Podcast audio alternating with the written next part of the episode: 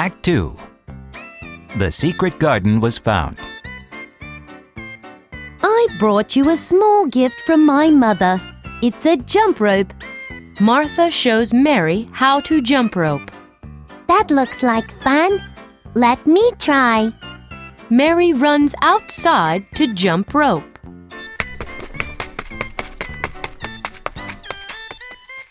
The robin is singing on top of the ivy covered wall.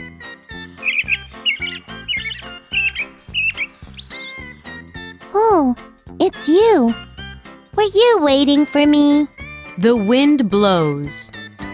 What's that? Wow, it is the hidden door. I will try the old key in the door. The key fits the lock. Mary opens the door to the secret garden.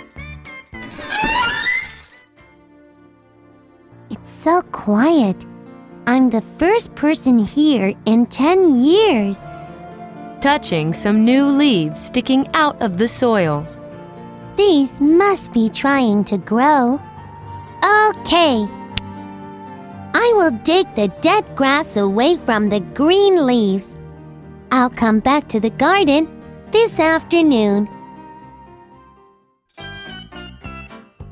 Martha, I want to make my own garden. That's a great idea. I'll ask my brother Dickon to bring you some gardening tools and seeds. A few days later, Mary sees a boy sitting under a tree. Hi, Mary. I'm Dickon. Hi. I brought you some gardening tools and seeds. I'll help you plant them. Where is your garden?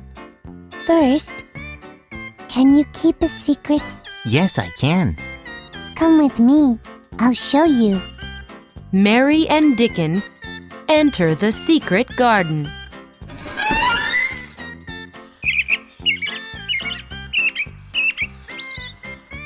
Wow, it's the secret garden. Did you find it? Yes.